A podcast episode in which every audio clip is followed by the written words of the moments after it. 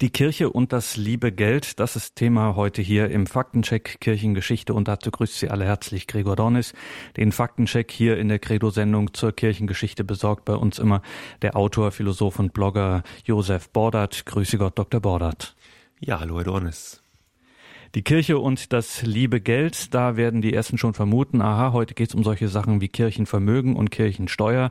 Richtig geraten, genau darum geht es. Aber fragt man sich, was hat das Ganze im Faktencheck Kirchengeschichte zu suchen? Es hat hier was zu suchen. Das werden wir heute in dieser Sendung sauber herausarbeiten und dabei vielleicht auch helfen, dieses schwierige, dieses kontroverse äh, und gern diskutierte, auch als Argument gegen die Kirchen, gegen die Christentümer einzusetzende äh, Argument dieses zu entkräften und ein wenig historisch einzusortieren. Josef Bordert hat dazu eine Menge herausgearbeitet heute für diese Sendung und da sind wir jetzt sehr gespannt, Ihnen zuzuhören. Die Kirche und das liebe Geld wir hören Dr. Josef Bordert. Ja, das liebe Geld. Unbestritten Thema Nummer eins und Nummer zwei. Jedenfalls etwas, mit dem sich Urinstinkte des Menschen aktivieren und orientieren lassen. Neid und Habgier. Die Kirche zählt diese Dispositionen zu den Haupt- oder Todsünden. Sie weiß, warum. Nichts stachelt die Menschen mehr zu unvernünftigem und amoralischem Handeln an, als nicht zu verstehen, warum jemand vermeintlich oder tatsächlich mehr hat als man selbst. Über finanzielle Dinge zu informieren ist daher besonders heikel, vor allem wenn man Geld hat. Dann steht man von vornherein im Verdacht, doch nicht alles offen zu legen, diese Reserven zu wahren und heimlich still und leise zu mehren. Während der Vatikan vielen Millionen als Hort vieler Milliarden gilt und dabei gerne mal das Vermögen als frei verfügbar betrachtet und die Ausgabenseite völlig vernachlässigt wird, redet man in Deutschland und Österreich gerne von Kirchenprivilegien, so als stünde der Kirche das Geld, das sie hat, gar nicht zu. So werden immer wieder Versuche unternommen, die vermeintlich ungerechte Finanzierung der Kirche anzuprangern, besonders anlässlich von Skandalen, die bei Lichte betrachtet zwar eher zu Lokalposten zusammenschrumpfen, medial entsprechend aufbereitet, jedoch die ganze Nation über Monate auf Trab halten können. Schauen wir uns zunächst den Vatikan an. Der Vatikan, so hört man immer wieder, ist reich, unermesslich reich. Das stimmt sicherlich, soweit damit sein Vermögen in Form von Kunstschätzen und Kulturgütern gemeint ist, von denen der heilige Johannes Paul II. schon sagte, sie seien unverkäuflich und gehörten allen Menschen. Was das operative Geschäft angeht, also die Einnahmen, so hängt die Charakterisierung als reich sicher vom Vergleichsmaßstab ab. 2008 nahm der Vatikan beispielsweise 355 Millionen US-Dollar ein, bei Ausgaben von 357 Millionen US-Dollar. In den letzten zehn Jahren hat Real Madrid dreimal so viel in neue Spieler investiert. Die 30 führenden deutschen Unternehmen, die im deutschen Aktienindex im DAX verzeichnet sind, nahmen im gleichen Jahr mehr als viermal so viel ein. Jeder Deutsche gibt im Jahr 20 Euro für Schokolade aus, was 1,6 Milliarden Euro ergibt und in der Summe die Vatikaneinnahmen um mehr als das Sechsfache übersteigt. Nimmt man Bier, 240 Euro pro Kopf, landet man beim Faktor 72. Würde das Vermögen der zehn reichsten Menschen der Welt mit 5% verzinst, hätten diese im Jahr etwa 22 Milliarden US-Dollar allein an Kapitaleinkünften zu verzeichnen, 62 mal mehr als der Vatikan Gesamteinnahmen hat. Reichtum ist relativ. Der Vatikan, so hört man ebenfalls immer wieder, solle sein Vermögen veräußern und das Geld den Armen geben. Abgesehen davon, dass es hier eben größtenteils um unverkäufliches Vermögen geht und ganz abgesehen davon, dass höchst fraglich ist, ob es überhaupt einen Käufer gäbe, einer mündlichen Information nach, die ich jetzt nicht nachgeprüft habe, weil sie mir doch so plausibel erscheint, wollte der Staat Italien die Vatikanischen Museen nicht mal geschenkt haben, weil die Unterhaltungskosten zu hoch sind. Abgesehen davon könnte es ja doch auch sinnvoller sein, die Einnahmen aus der Nutzung des Vermögens, etwa die Eintrittsgelder für die Vatikanischen Museen, den Armen zu geben, denn das geht mehr als nur einmal. Warum sich im Übrigen keiner die Frage zu stellen scheint, wieso das Geld, mit dem das Vermögen des Vatikan gekauft werden soll, nicht bereits jetzt den Armen gegeben wird, weiß ich nicht. Vielleicht geht es ja auch gar nicht um die Armen. Schauen wir genauer auf das verkäufliche Vermögen. Neben den Kunstwerken besitzt der Vatikan 850 Immobilien im geschätzten Wert von 1,5 Milliarden Euro. Wertpapiere und Goldbestände in Höhe von etwa 3,6 Milliarden Euro und Bareinlagen in Höhe von 1,2 Milliarden Euro. Das verwertbare Gesamtvermögen des Vatikan beläuft sich also auf etwa 6 Milliarden Euro. Das ist so viel wie die beiden SAP-Gründer Dietmar Hopp und Hasso Plattner haben. Jeweils. Oder anders ausgedrückt, es sind 5 Euro pro Katholik. Einnahmequelle des Vatikan sind demnach Mieten und Wertsteigerungen, die durch Verkäufe realisiert werden, aber auch die Einnahmen aus der Geschäftstätigkeit innerhalb der Vatikanstadt. Alle Einnahmen vom Supermarkt, der Vatikan-Tankstelle, der Apotheke bis hin zu den Bekleidungs- und Souvenirgeschäften fließen komplett in die Staatskasse. Dazu kommen Spenden. Etwa 85 Millionen Euro werden jährlich an den Vatikan gespendet. Es gibt einmal im Jahr an St. Peter und Paul am 29. Juni eine weltweite Kollekte in der katholischen Kirche, den sogenannten Peterspfennig. Das ist die einzige Einnahmequelle aus öffentlichen Mitteln, die mit einer Steuer, in Anführungszeichen Steuer, vergleichbar ist.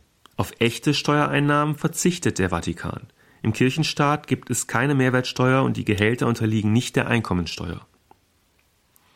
Schließlich hat der Vatikan noch beträchtliche Einnahmen aus dem Verkauf von vatikanischen Münzen und Sonderprägungen sowie Briefmarken an Sammler. Die EU und der Heilige Stuhl haben 2009 einen Vertrag geschlossen, der den Vatikan verpflichtet, mindestens 51 Prozent seiner Münzen zu ihrem Nennwert in Umlauf zu bringen.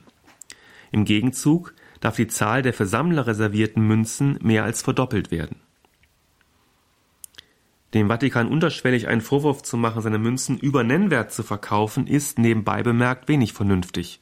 Zum einen werden Sondermünzen in limitierter Auflage oft über Nennwert ausgegeben und auch zu diesen Preisen gekauft. Die Zahlungsbereitschaft bemisst sich in solchen Fällen an den Wertsteigerungsaussichten der Münze, nicht an deren Nennwert. Zum anderen haben wir ohnehin einen freien Markt, bei dem Angebot und Nachfrage den Preis bestimmen. Was macht der Vatikan nun mit den Einnahmen? Zunächst sind dann natürlich die Löhne und Gehälter der Angestellten in den Vatikan-eigenen Einrichtungen zu bezahlen. Dazu kommen Ausgaben für die Reisen des Papstes und das Protokoll. Schließlich Investitionen.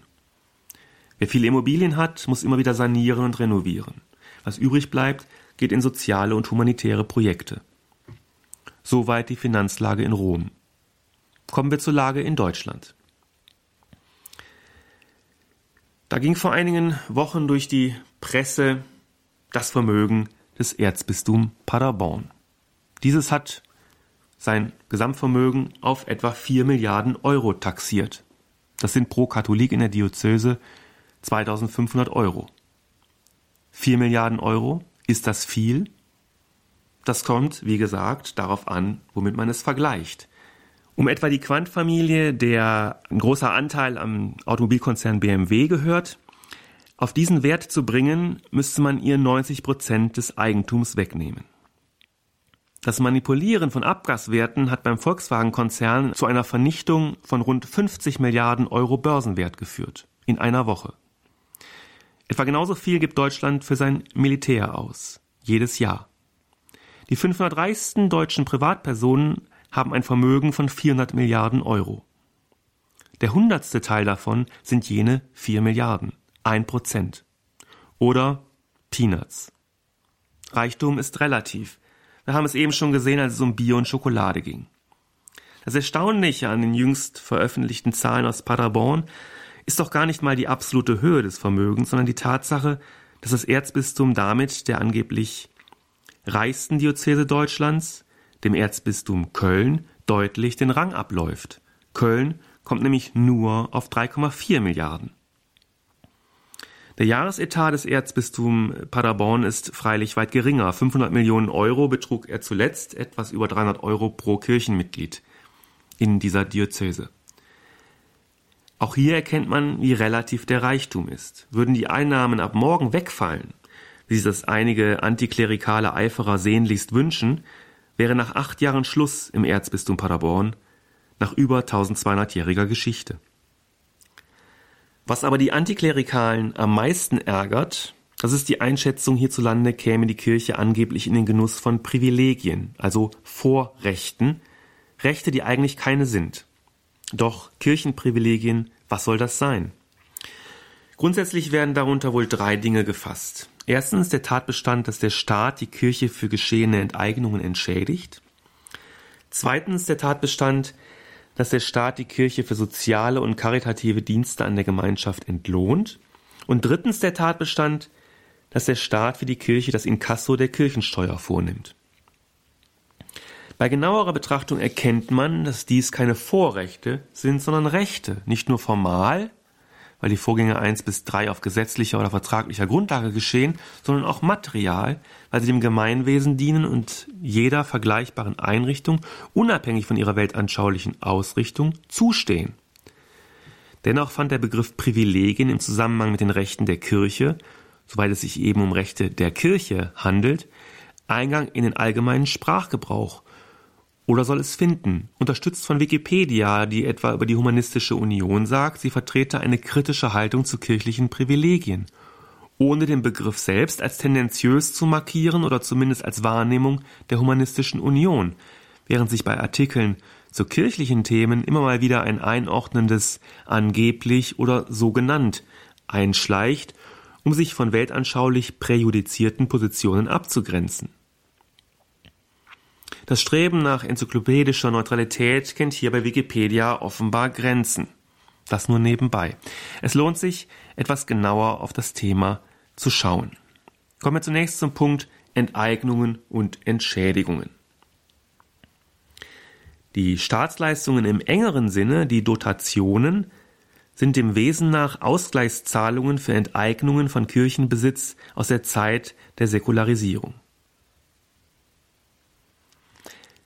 1803 war die Enteignung der geistlichen Fürstentümer in einem Vertrag, dem Reichsdeputationshauptschluss, festgelegt worden. Damals ging der Kirche großer Grundbesitz verloren. Als Entschädigung dafür wurden regelmäßige Zahlungen an die Kirche festgelegt und vertraglich bestätigt. Kündbar sind diese Verträge zwischen Staat und Kirche nur einvernehmlich, also mit Zustimmung sowohl des Staates als auch der Kirche. Im Klartext, das, was heute an Dotationen gezahlt wird, ist eine Art Pacht oder Miete für Grund und Boden, der gegen den Willen der Kirche enteignet wurde. Doch handelt es sich überhaupt um Enteignungen? Hatte die Kirche denn ein rechtmäßiges Eigentum an den Liegenschaften oder hatte sie sich diese nicht vielmehr ihrerseits rechtswidrig angeeignet? Abgesehen davon, dass man hier bis zur ursprünglichen Eigentumsbegründung nach Jean-Jacques Rousseau zurückgehen könnte, der mal sagte, dass sich irgendwann der Mensch mal aufgemacht hat und ein bestimmtes Gebiet abgezäunt hat und gesagt hat, das ist mein und damit sozusagen vom Naturzustand in den Zivilisationszustand überging. Abgesehen davon, dass man das gar nicht mehr kann, bis zu diesem Punkt im Naturzustand zurückzugehen, lässt sich auch für die Zeit vor 1800 äh, feststellen, dass viele Grundstücke und Gebäude aus Erbschaften an die Kirche stammen. Dass diese von der Kirche erschlichen wurden, weil den Erblassern damit ein Platz im Himmel versprochen, sie also gezielt geblendet, mithin betrogen wurden, ist die Sicht einiger Ungläubiger des 21. Jahrhunderts. Die Schenkungen und Erbschaften wurden aber von Gläubigen gemacht, deren Motive auch dann ernst genommen werden müssen, wenn sie nicht mehr verstanden werden so wie das beim Umgang mit dem Willen des Erblassers allgemein üblich ist. Ergo, es handelte sich 1803 um Enteignungen. Wenn man also von staatlicher Seite die Zahlungen einstellen will, muss man im Gegenzug der Kirche ihre Liegenschaften zurückgeben. Alles andere wäre rechtswidrig, denn es kann in einer freiheitlichen Ordnung, die das Eigentum achtet, keine entschädigungslose Enteignung geben. Dies wurde in Deutschland verfassungsrechtlich seit dem 19. Jahrhundert so gesehen. Damit sind die Zahlungen ein Ausgleich für geschehene Enteignungen im Rahmen der Säkularisation, deren Rechtsgrundlage Verfassungsrang hat. Es handelt sich also nicht um Almosen des Staates an die Kirche oder um Privilegien, sondern um verfassungsmäßig garantiertes Recht auf Zahlungen, auf die wegen eines Rechtsbruchs ein Rechtsanspruch besteht.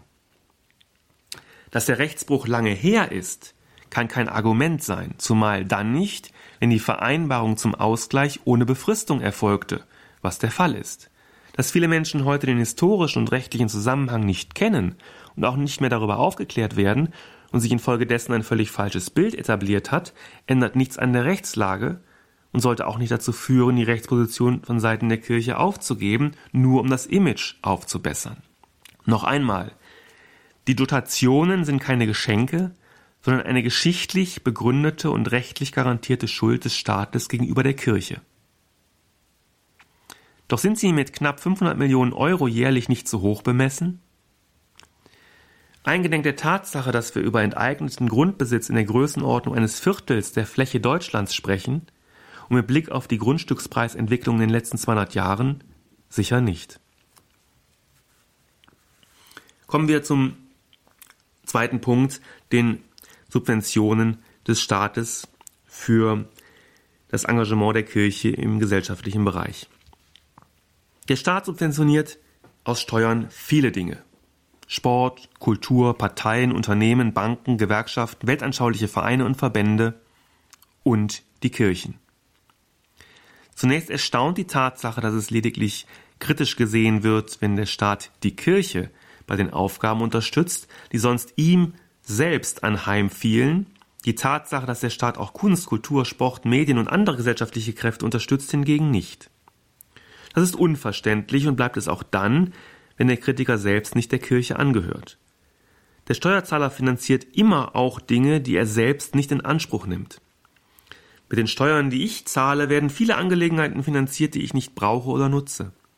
Trotzdem zahle ich meine Steuern. Das ist das Wesen der Gemeinschaft. Der Staat fördert Einrichtungen, weil und soweit er der Ansicht ist, die geförderten Einrichtungen stärkten das Gemeinwohl.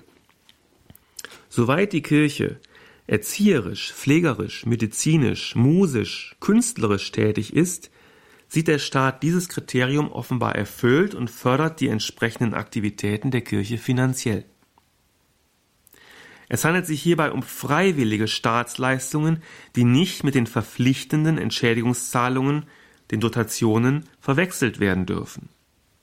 Dies tut er, soweit er darin Werte vertreten sieht, die auch der Staat vertritt, beziehungsweise laut Verfassung, laut dem Grundgesetz vertreten muss. Also etwa Sozialstaatlichkeit, eine Fundamentalnorm, also ein Wert. Ein weltanschaulich neutraler Staat darf nicht mit einem wertneutralen Staat verwechselt werden.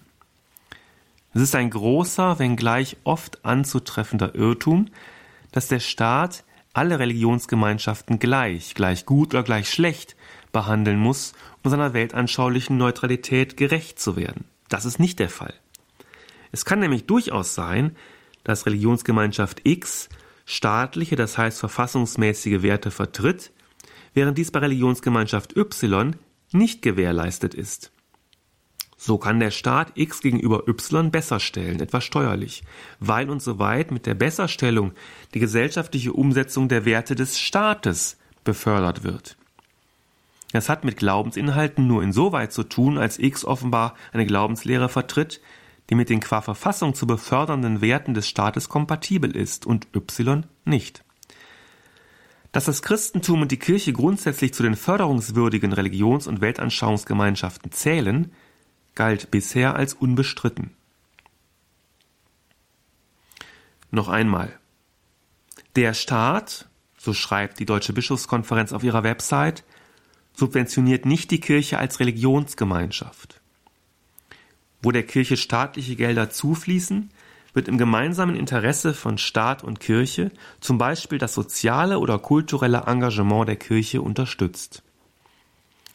Viele soziale Dienstleistungen können nur mit Hilfe des kirchlichen Eigenanteils realisiert werden, zum Beispiel Kindertagesstätten oder Hilfen für Menschen in besonderen Lebenslagen, wie etwa wohnungslose Menschen.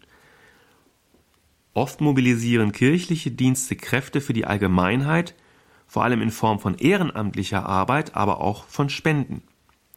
Diese Leistungen entlasten den Staat erheblich und stellen eine beachtliche Leistung der Gläubigen an die Gesamtgesellschaft dar. Soweit die Deutsche Bischofskonferenz auf ihrer Website. Die Frage ist zudem, was passiert, wenn etwa die Pflege- und Sozialdienste Caritas und Diakonie zusammenbrechen, weil ihnen die Mittel fehlen. Kann der Staat sie auffangen?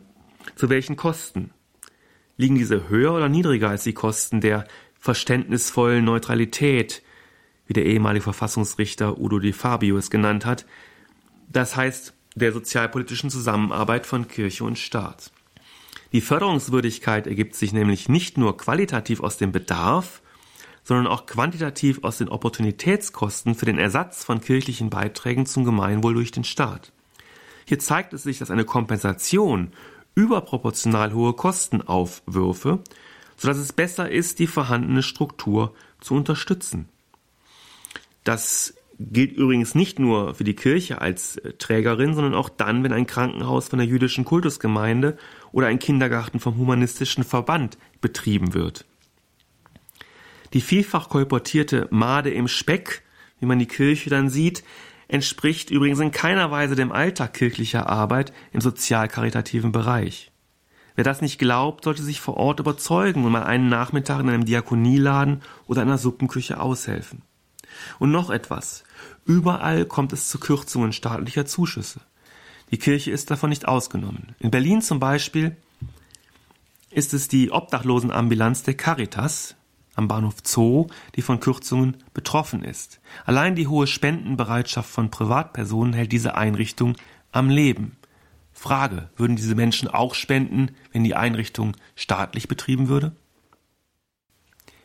Der dritte Punkt, das Inkasso der Kirchensteuer. Zunächst auch hier. Der Eindruck, der bisweilen von Gegnern der Kirchensteuer erweckt wird, die Kirche schwimme im Geld, ist völlig falsch. Bei rund 24 Millionen Katholiken und rund 4 Milliarden Euro Kirchensteuer jährlich kommen auf jeden Katholiken 167 Euro pro Jahr. Das sind 13 Euro im Monat. So schmelzen die Unsummen schnell auf den Betrag einer Mitgliedschaft im Kegelclub zusammen. Dabei braucht die Kirche die Steuer, denn die katholische Kirche finanziert sich ganz überwiegend aus der Kirchensteuer. Je nach Bistum werden zwischen 60 und 90 Prozent der Kosten mit Kirchensteuermitteln gedeckt. Die Unterdeckung wird über Staatsleistungen, Vermögenserträge und Spenden ausgeglichen. Unser Pfarrhaushalt beispielsweise kann trotz der angeblichen Milliarden an Kirchensteuern nur mit regelmäßigen Spenden, einem freiwilligen Kirchgeld, engagierter Gemeindemitglieder ausgeglichen werden. Das ist die Realität. Es geht aber oft auch gar nicht mal um die Kirchensteuer selbst. Eine allgemeine Kultur- oder Sozialsteuer wird ja in einschlägigen Kirchenkritikerkreisen ebenso kritisch gesehen, sondern um die Dienstleistung des Staates, den Kirchensteuereinzugsservice. Die Kritik richtet sich dabei vor allem an die Adresse der katholischen Kirche, obwohl auch andere Religionsgemeinschaften in diesem Sinne von der staatlichen Finanzverwaltung unterstützt werden, zum Beispiel die jüdischen Gemeinden, die eine Kultussteuer von ihren Mitgliedern erheben, die ebenso vom Staat eingezogen wird. Auch diese Kritik geht an der Realität vorbei. Das Verfahren stellt nämlich nach einhelliger Meinung das dar, was man in Unternehmensberaterkreisen gerne eine Win-Win-Situation nennt. Die Kirche spart sich administrative Aufwendungen, die gut 15 Prozent der Kirchensteuer verschlingen würden. Der Aufbau eines eigenen Kirchenfinanzamts wäre ein bürokratischer Irrsinn, der Ressourcen verschwenden würde, die an anderer Stelle dringend gebraucht werden. Die Kirche weiß dies, der Staat aber auch. Daher hilft er der Kirche an dieser Stelle ohne Mehraufwand. Denn der Staat hält ja bereits eine effizient arbeitende Steuerverwaltung vor, die die Kirche, wenn man so will, nur mitnutzt, ohne dass sich der Aufwand für den Staat erhöhte. Kirchensteuereinzug, das ist ein Datensatz im Computer der bei einigen Bürgern eine Berechnung auslöst. Das ist alles. Die Grenzkosten liegen praktisch bei Null, also die Zusatzkosten durch diesen Service. Die Kirche ist dafür dankbar und zahlt eine Verwaltungsgebühr, die zwischen 2 und 4,5 Prozent des Aufkommens der Kirchensteuer liegt, je nach Bundesland bzw. je nach Oberfinanzdirektion, die zuständig ist. Das sind im Mittel der letzten Jahre bei rund 4 Milliarden Euro Kirchensteuer 120 Millionen Euro jährlich, allein aus der katholischen Kirche. Seit der Wiedervereinigung 1990 hat der Staat für seine Inkassotätigkeit also insgesamt rund 5 Milliarden Euro eingenommen. Ja? Seit der Vereinigung 1990 hat der Staat für seine Inkassotätigkeit rund 5 Milliarden Euro eingenommen. Die Eintreibung der Kirchensteuer durch den Staat ist also nicht nur ressourcenschonend, sondern auch eine gut bezahlte Dienstleistung. Sie bietet beiden Seiten Vorteile und ist damit eine Form hochvernünftiger Zusammenarbeit von Kirche und Staat im Rahmen der verfassungsmäßigen Ordnung. Man benötigt große ideologische Scheuklappen, um dies anders zu sehen. Hat man diese mal abgelegt, wenn auch nur kurz, entdeckt man die Vorteile des bestehenden Systems. Selbst Volker Beck von den Grünen kommt zu dem Ergebnis, dass die Kirchensteuer dem Staat nicht schade, sondern ganz im Gegenteil, wie er meint, denn, Zitat, durch die Verwaltungsgebühren verdient er sogar daran, so der religionspolitische Sprecher der Grünen Bundestagsfraktion gegenüber der katholischen Nachrichtenagentur KNA. Es kann freilich auch sein, dass es dem einen oder der anderen ganz egal ist, ob der Staat bei Aufkündigung der Zusammenarbeit Schaden nehme, solange sichergestellt ist, dass die Kirche genau dadurch keinen Nutzen mehr hätte. Was passiert eigentlich mit der Kirchensteuer, die jeder katholische Christ, der steuerpflichtig ist, zu zahlen hat? Eine Aufstellung der Verwendung im Erzbistum Berlin findet jeder Kirchgänger in einem Faltblatt, das überall in den Gemeinden ausliegt oder wenn nicht, dann beim EBO entsprechend ähm, bestellt werden kann. Für 2014 vermeldet das Ordinariat, dass rund 42 Prozent der Gelder in die Territorial- bzw. Kategorialseelsorge fließen, also für den Pfarrer ausgegeben werden, für den Gefängnisgottesdienst, für die bezuschusste Ministrantenfahrt. 26 Prozent gehen in die Bildung. Katholische Kindergärten und katholische Schulen werden ebenso finanziert wie die Erwachsenenbildung und der katholische Religionsunterricht, der in Berlin nicht mehr Teil des Curriculums ist, sondern als außerschulische Arbeitsgemeinschaft von der Kirche angeboten wird. 8% geht als Kirchenanteil an die Caritas, 4% in die Mission sowie die politische und gesellschaftliche Arbeit der Kirche, die in Berlin über das katholische Büro organisiert wird. Die restlichen 20% decken die Personal- und Sachkosten für die Bistumsverwaltung. Bildung und Soziales das die Kirche für die Allgemeinheit leistet, wird staatlich gefördert. Die Kirchensteuer alleine reichte dafür nicht. Das gilt aber auch für den Lebenskundeunterricht des Humanistischen Verbandes und das Tanzprojekt einer Moscheegemeinde. Schauen wir dennoch kurz auf den Fall Caritas. Die Caritas finanziert sich aus öffentlichen Geldern, Kirchensteuer und andere Steuermittel sowie Leistungen aus der Sozialversicherung, aus Spenden, aus Kollekten, aus Gewinnen der Vermögensverwaltung und aus Mitgliederbeiträgen. Mit rund 560.000 Mitarbeitern und etwa ebenso vielen ehrenamtlichen bzw. freiwilligen Helfern ist die Caritas der größte private Arbeitgeber in Deutschland. Fraglich ist, wie die Ressourcen, die das ehrenamtliche Engagement, das zumeist aus der Verbundenheit der Caritas mit der katholischen Kirche und ihren Werten resultiert, kompensiert werden soll, wäre nicht die Kirche, sondern der Staat in der Trägerschaft.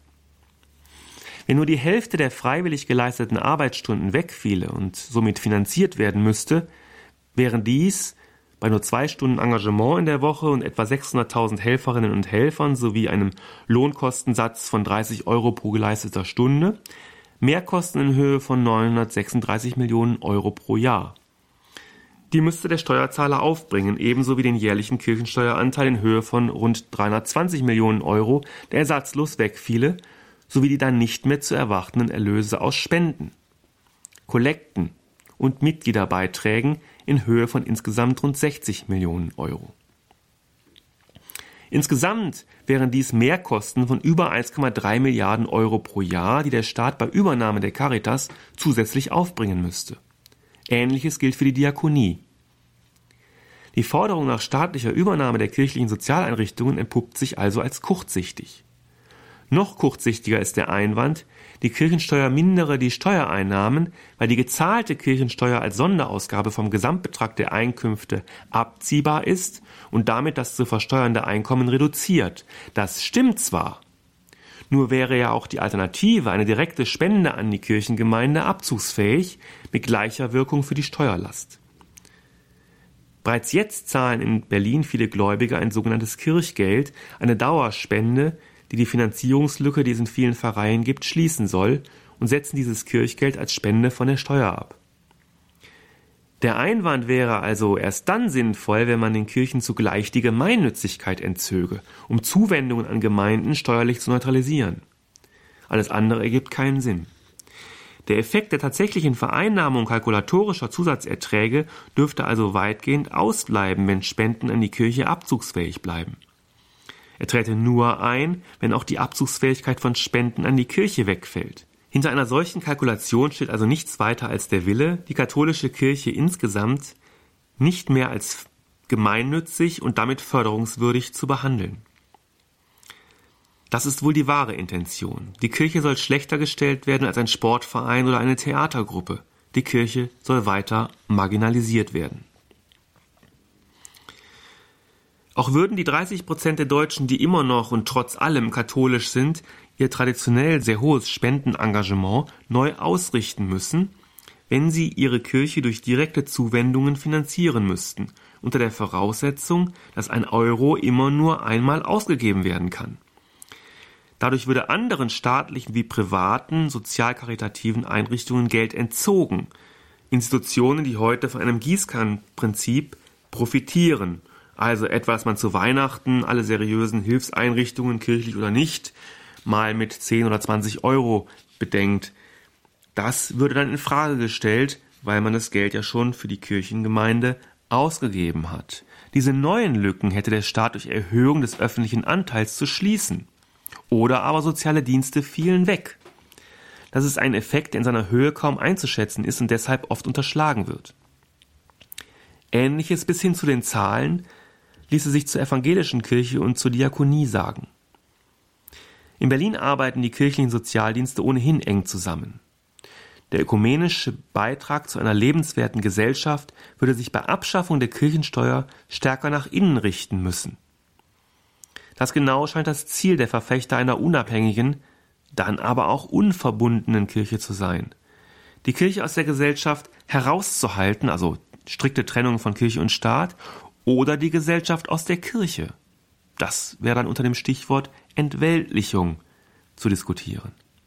Beide Sichtweisen, die laizistische und die ekklesiozentrische halte ich für eine fragwürdige Perspektive auf den göttlichen Auftrag der Kirche, ihren Wesensvollzug in der Liebe und dem Dienst am nächsten.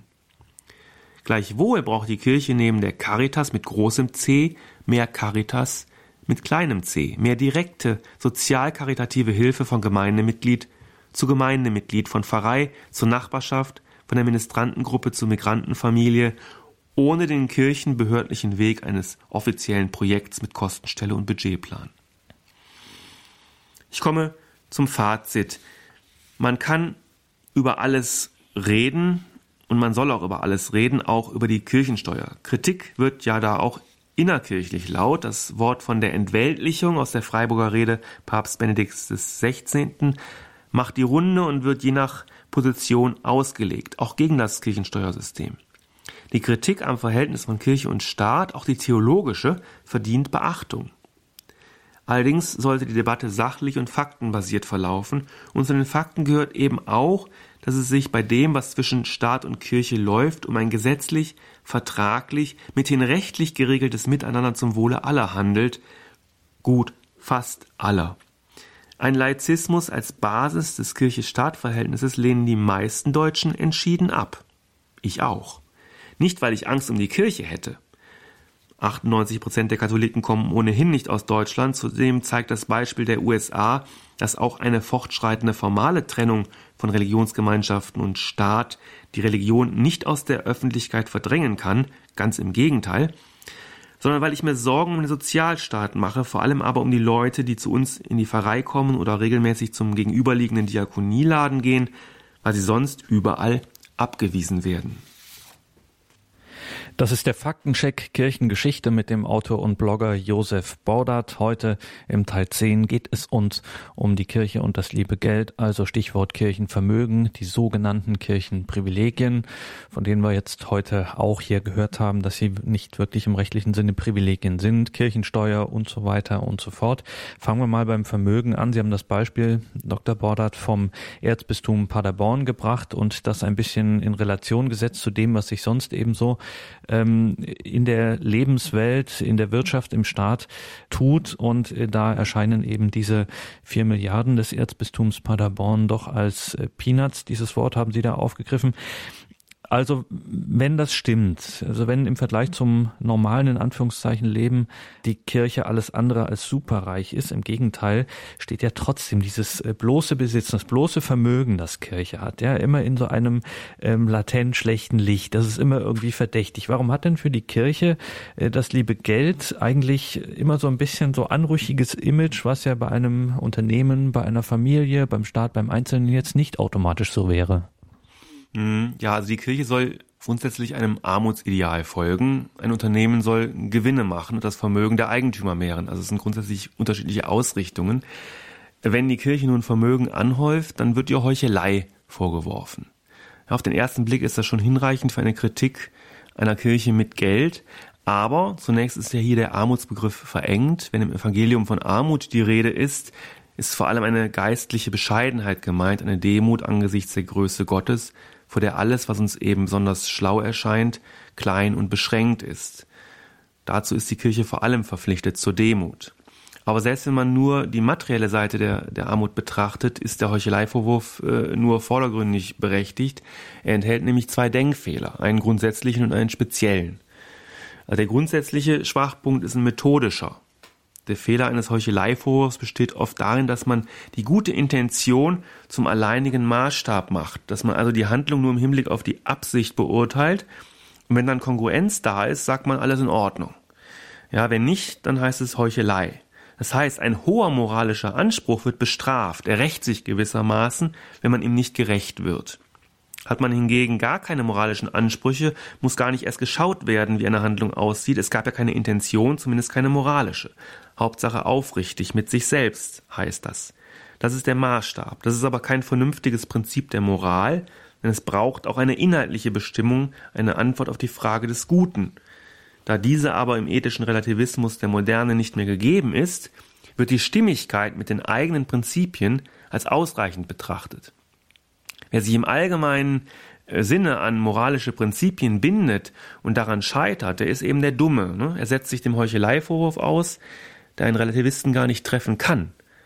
Die fatale Lehre daraus, wer ein gutes Image haben will, darf keine anspruchsvollen Ideale verfolgen. Es kommt immer wieder in Diskussionen vor. Das Unternehmen kann machen, was es will, es hat ja niemandem etwas versprochen, die Kirche aber wird gnadenlos mit den eigenen Idealen konfrontiert. Wendet man diese auf die Gesellschaft an, scheitert die gleich zehnmal, aber das tut man eben nicht, also das anzuwenden. Ne? Das sollte man auch nicht. Aber man könnte es mal tun, versuchsweise, ich habe das getan mit den Vergleichen, die ich gezogen habe, äh, als Anregung, um einfach mal über die Verhältnismäßigkeit nachzudenken. Und der spezielle Schwachpunkt ist ein substanzieller. Die entscheidende Frage ist ja doch, wofür verwendet man das Geld? Wofür nutzt man es? Ja, und da müssen sich die Kirche und ein Unternehmen natürlich deutlich voneinander unterscheiden. Die Kirche muss ihr Vermögen für die Armen einsetzen, sowohl die materiell als auch die spirituell Armen. Wir brauchen nämlich materiell betrachtet eine reiche Kirche für die Armen. Von einer armen Kirche haben die Armen letztlich nichts. Ja, das hört sich äh, schick an, ist es aber nicht. Ne? Gleichwohl soll die Kirche arm sein im Sinne des Evangeliums, im Sinne der Seligpreisung der Armut, der geistlichen Armut. Nur so kann sie auf die spirituell Armen zugehen, die Verarmten unserer Zeit. Und das soll sie ja. Ne? Stichwort Neuevangelisierung. Also Dr. Bordert, Ihrer Ansicht nach ähm, ist es sehr wohl wichtig für die Kirche, dass sie eben Vermögen anhäuft, dass sie auch Eigentum hat. Ähm, und davon hat sie in der Geschichte sehr viel eingebüßt. Und da sind wir bei dem Stichwort Kirchenprivilegien, Kirchenprivilegien in Anführungszeichen. Also, dass der Staat irgendwelche Zahlungen, Beispiel Ausgleichszahlungen an die Kirche äh, gibt. Sie sagen diese Rede von den Kirchenprivilegien, also zum Beispiel, dass deutsche Bischöfe äh, vom Staat ihr Gehalt äh, erhalten, das sei weltanschaulich präjudiziert. Also dieser Begriff sei schon tendenziös, denn Privilegien seien keine Vorrechte, sondern es seien schlicht Rechte. Jetzt sind wir bei den Ausgleichszahlungen zum Beispiel, haben Sie gesagt, das hängt eben damit zusammen, dass man im Zuge der Säkularisation die Kirche enorm enteignet hat. Hier sind wirklich große Vermögenswerte der Kirche geraubt worden und dafür gibt es diese Ausgleichszahlungen und jetzt wird immer wieder die Forderung laut, also da muss doch mal Schluss sein, 200 Jahre danach kann man doch nicht immer noch mit diesem Argument kommen, das sind Entschädigungen, damit muss doch mal irgendwann Schluss sein. Was würden Sie dem entgegnen? Ja, 200 Jahre sind natürlich eine lange Zeit, ne? Also das ist klar. Äh, aber die Enteignungen waren eben doch so umfangreich, dass da auch in tausend Jahren wohl noch keine Kompensation geschehen äh, sein wird. Äh, nicht mal ein Ausgleich für die Wertsteigerungen, die der Kirche quasi entgangen sind. Ja? Wenn man sich die Grundstückspreise anschaut, äh, wie sie sich seitdem entwickelt haben, äh, dann sind der Kirche eben unvorstellbare Werte, auch unvorstellbar, äh, unvorstellbare Potenziale genommen worden. Dass das heute nicht mehr verstanden wird, ist oft der Unkenntnis des Zusammenhangs geschuldet, aus dem heraus die Zahlungen, die Dotationen eben erfolgen. Das heißt dann eben, der Staat zahlt die Bischofsgehälter. Ne? Das ist Teil der Vereinbarung gewesen damals. Das muss man wissen. Ja, es ist im ersten Moment überraschend und für jemanden, der mit Kirche nichts am Hut hat, auch durchaus unangenehm überraschend. Nur eben, wie gesagt, die Frage, warum zahlt der Staat? Weil die Kirche ihn im Griff hat, weil die Kirche ihn gängelt? Wohl kaum. Sondern weil er dazu verpflichtet ist, denn er, der Staat, hat zunächst einmal der Kirche etwas genommen und sich dafür zur Zahlung verpflichtet. Aus gutem Grund, denn es sollte keine entschädigungslosen Enteignungen geben. Das ist rechtsstaatlicher Konsens. Er hat sich äh, das quasi selbst eingebrockt. Ja? Natürlich kann man sich über eine einmalige Abfindungszahlung unterhalten, aber die wäre dann wohl so hoch, dass der Staat daran kein Interesse haben kann. Ebenso wenig kommt eine Rückgabe der Ländereien nicht in Betracht, auch nicht aus Kirchensicht. Also bleibt es bei der Entschädigung. Und dann gibt es noch den anderen Punkt, die Subventionen. Ähm, Sie haben herausgearbeitet, dass diese Subventionsleistungen an die Kirche das Normalmaß, wenn man es so nennen will, nicht überschreiten und sogar hier und da sehr effektive Kosten-Nutzen-Rechnungen für beide Seiten bilden. Trotzdem, es ist immer noch so ein bisschen äh, das Geschmäckle dabei. Ne? Wir denken an die Caritas und Diakonie ähm, mit die größten Arbeitgeber ähm, in Deutschland zum Beispiel. Da hat man immer so ein bisschen ungutes Gefühl. Und Sie haben jetzt abschließend gesagt, dass man eben neben diesem großen C äh, auch so ein äh, kleines C bräuchte. Das heißt, äh, dass Christen äh, vor Ort einfach noch stärker äh, sich auch engagieren, als sie es ohnehin schon tun. Kann man sagen, dass es vielleicht auch für diese ganze Problematik auch ein Imagegewinn sein könnte, wenn wir nicht immer nur auf die Großen schauen, auf ähm, sozusagen die Ebene der Ordinariate und der äh, Sozialdienstleistungen, sondern einfach, wenn man das schlicht in der Nachbarschaft erleben würde, hier findet das kleine C, die Caritas äh, tatsächlich statt in der Suppenküche nebenan, in einem Begegnungsheim, in Besuchsdiensten etc., was es da alles gibt. Ja, wir müssen wieder mehr zum kleinen C äh, kommen, das ist ganz klar. Wir müssen da wieder hinkommen. Äh, die großen Dienstleister übernehmen einiges, aber die Gemeinden haben auch eine diakonische, eine karitative Funktion. Das ist eben dort spürbar, wo es eben diese riesigen Sozialorganisationen nicht gibt. Spanien, Peru, wenn man sich da eine Pfarrei anschaut, was da los ist, also auch weit über die Liturgie hinaus, wie man dort zusammensteht, wie man sich hilft, wie das also auch wirklich ein, ein Zentrum ist für, ja, für Bildung, für Austausch, für gegenseitige Hilfe, dann kann das für uns auch in Deutschland Vorbild sein, ein Stück weit. Ne? Aber auch hier entwickelt sich ja einiges. Also denken wir an die Flüchtlingshilfe, die sehr stark aus den Gemeinden auch äh, äh, autark quasi organisiert wird oder auch Obdachlosencafés, ähm, aber auch Hilfeleistungen untereinander, ja, von Gemeindemitglied zu Gemeindemitglied. Da passiert ja auch einiges, was man gar nicht so, so sieht und merkt und was auch gar nicht so öffentlich werden soll. Ne? Ähm, das muss auch nicht immer materiell sein. Es kann auch sein, dass man jemandem nach dem Gottesdienst nochmal zuhört, der einem vielleicht zum dritten Mal die Geschichte erzählt. Als, aber in dem Moment wichtig ist, dass man da ist, dass man ihm die Zeit schenkt.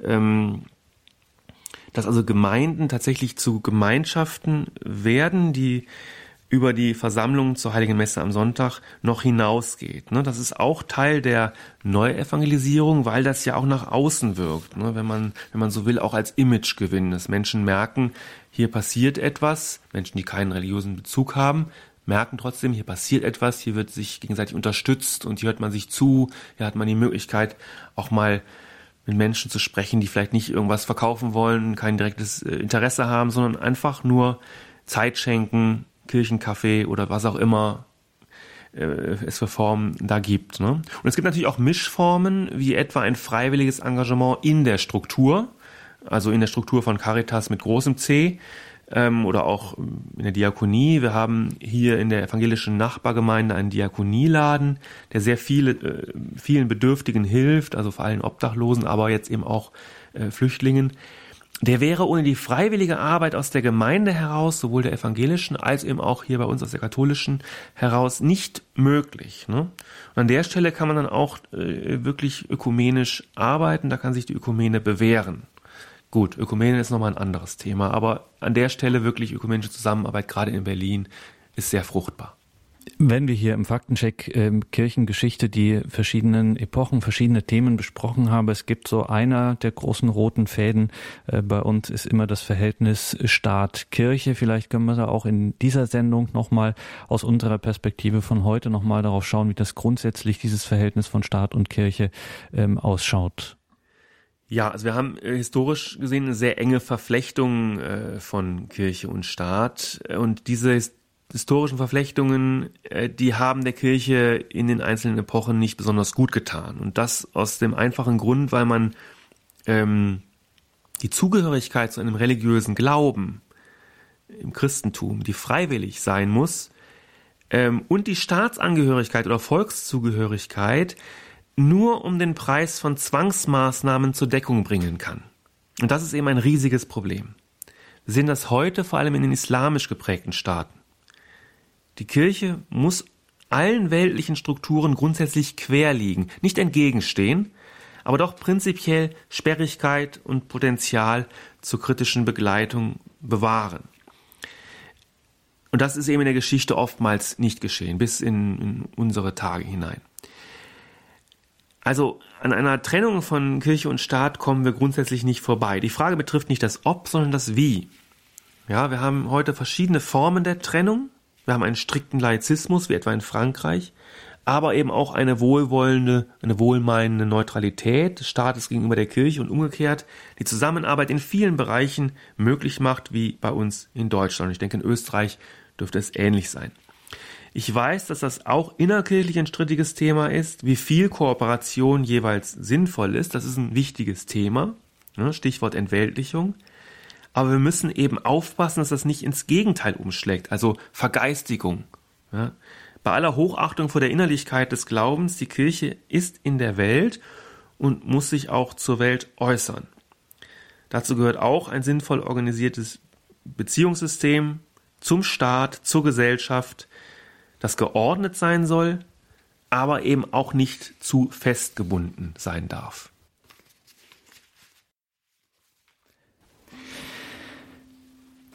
Das war bzw. ist noch, ganz sind wir noch nicht fertig, der Faktencheck Kirchengeschichte mit Dr. Josef Bordat hier in der Credo-Sendung. Mein Name ist Gregor Dornis. Jetzt, Dr. Bordat, zum Schluss haben wir noch mal einen ganz klassischen Faktencheck, nämlich mal zu fragen, wie schaut denn das aus mit den ähm, staatlichen Zuwendungen, mit dem ganzen Geld, zum Beispiel bei einem unverdächtigen Verband wie dem Humanistischen Verband im Vergleich mit der katholischen Kirche in Berlin. Sie haben da ein bisschen recherchiert und etwas herausgearbeitet. Das würden wir doch ganz gerne noch hören. Ja, jetzt kommen eine ganze Menge Zahlen, ähm, die aber doch sehr erhellend sind, wie ich finde. Und zwar möchte ich gerne vergleichen die Einnahmen und Ausgaben des Landesverbandes, äh, des Humanistischen Landesverbandes Berlin-Brandenburg, des LVBB, und die Einnahmen und Ausgaben unseres Erzbistums Berlin des EBB. Ich fange mal mit den Humanisten an.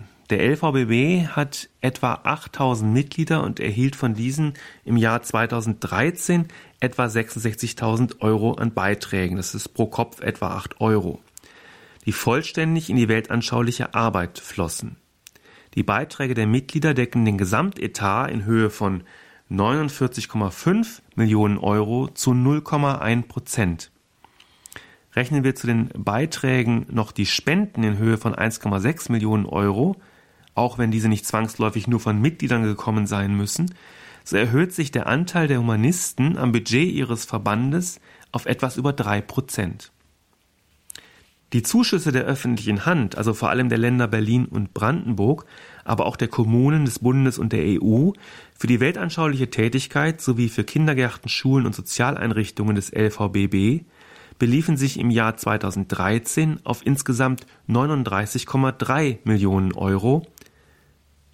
Etwa 79 Prozent Steuerfinanzierungsquote bedeutet das, nach 91 Prozent vor zehn Jahren immerhin eine gewisse Reduzierung des Steueranteils.